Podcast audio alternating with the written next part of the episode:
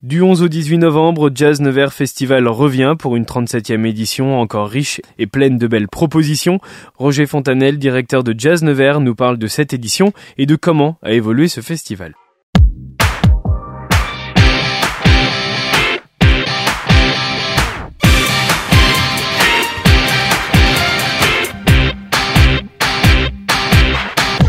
Dans une certaine continuité, dans, une certaine cohérence, et puis toujours avec le même souci de toucher un très large public et avec des propositions à la fois audacieuse et à la fois surprenante, et pour faire en sorte effectivement que le public de ce festival euh, vienne euh, de manière enthousiaste et découvre ces musiques qui sont très très diverses et très très variées. C'est cet ensemble de propositions relativement variées qui caractérise cette nouvelle édition absolument. Euh, c'est-à-dire que c'est la, diversité des propositions.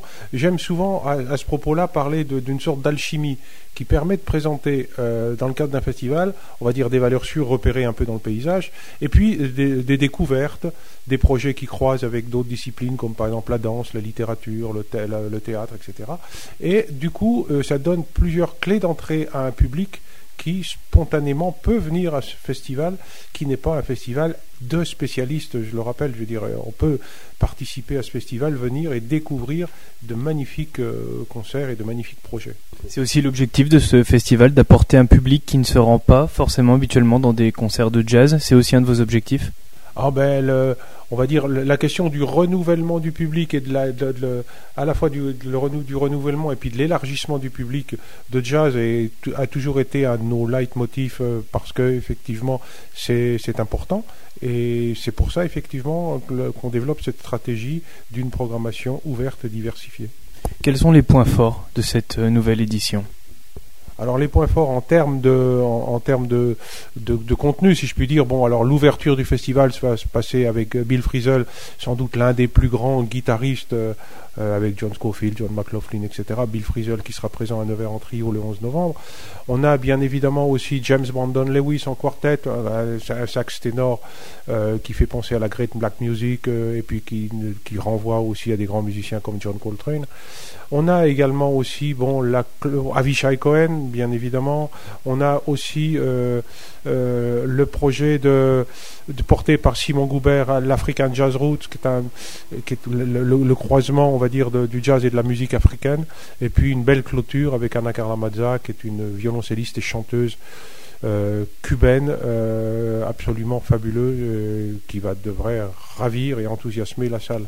Et dans cette programmation, on retrouve aussi des moments qu'on retrouvait dans les autres éditions. Je pense notamment aux concerts dans les milieux scolaires. Et il y a aussi des créations, deux créations cette année.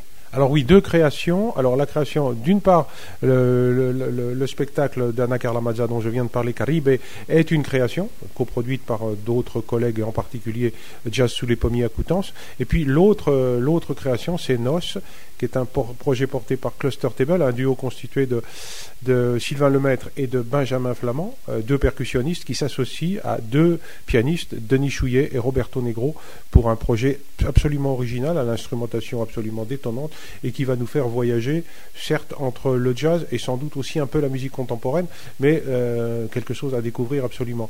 Alors, euh, quant au travail en direction du jeune public, alors le très jeune public aura ses concerts, son petit festival à lui dans le festival qui s'appelle La Tournée Bouchou, avec un duo qui s'appelle Bise, comme le vent, euh, euh, mené par Sylvain Larry, luthiste, et puis Robin Finker, euh, saxophoniste, et qui se produira en direction des écoles primaires de, des différentes de l'aglo. Et puis on aura aussi bien sûr des propositions dans le cadre du festival plus en direction des collégiens et des lycéens et, même des, supérieurs, avec deux propositions, à la fois Cluster Table dont je viens de parler, et puis Brip4 qui est un projet porté par Geoffroy Gesser. Cet aspect éducatif, éducatif musical, il est important aussi pour euh, le festival bah, il, est, il, est, il est important, il est essentiel. Alors, et on, le, on s'en rend moins compte dans le cadre du festival, on s'en rend sans doute davantage, beaucoup plus compte dans le cadre de la saison, parce que c'est un volet constitutif de notre projet.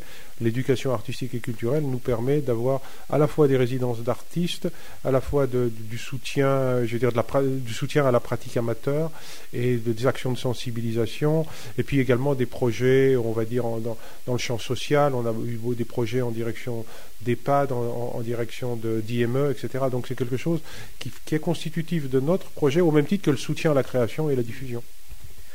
On va finir avec euh, les choses pratiques, à savoir les infos pratiques de ce festival. Cette nouvelle édition, elle ne change rien au niveau des horaires, c'est le même schéma horaire que les autres années, avec des tarifs qui sont relativement les mêmes. Aussi, c'était important pour, pour vous ah oui, c'est les mêmes horaires. En gros, pour aller vite, c'est midi, 15, 18 et puis en soirée.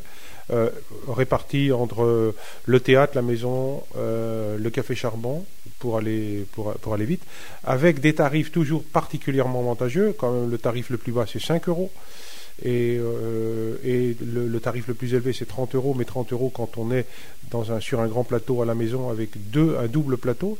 Donc là, toujours le souci d'une politique tarifaire attractive et et puis voilà. Et ce qui permet aussi l'accessibilité à ces concerts pour relativement tout le monde. Merci, merci beaucoup. Merci à vous, merci de ce soutien.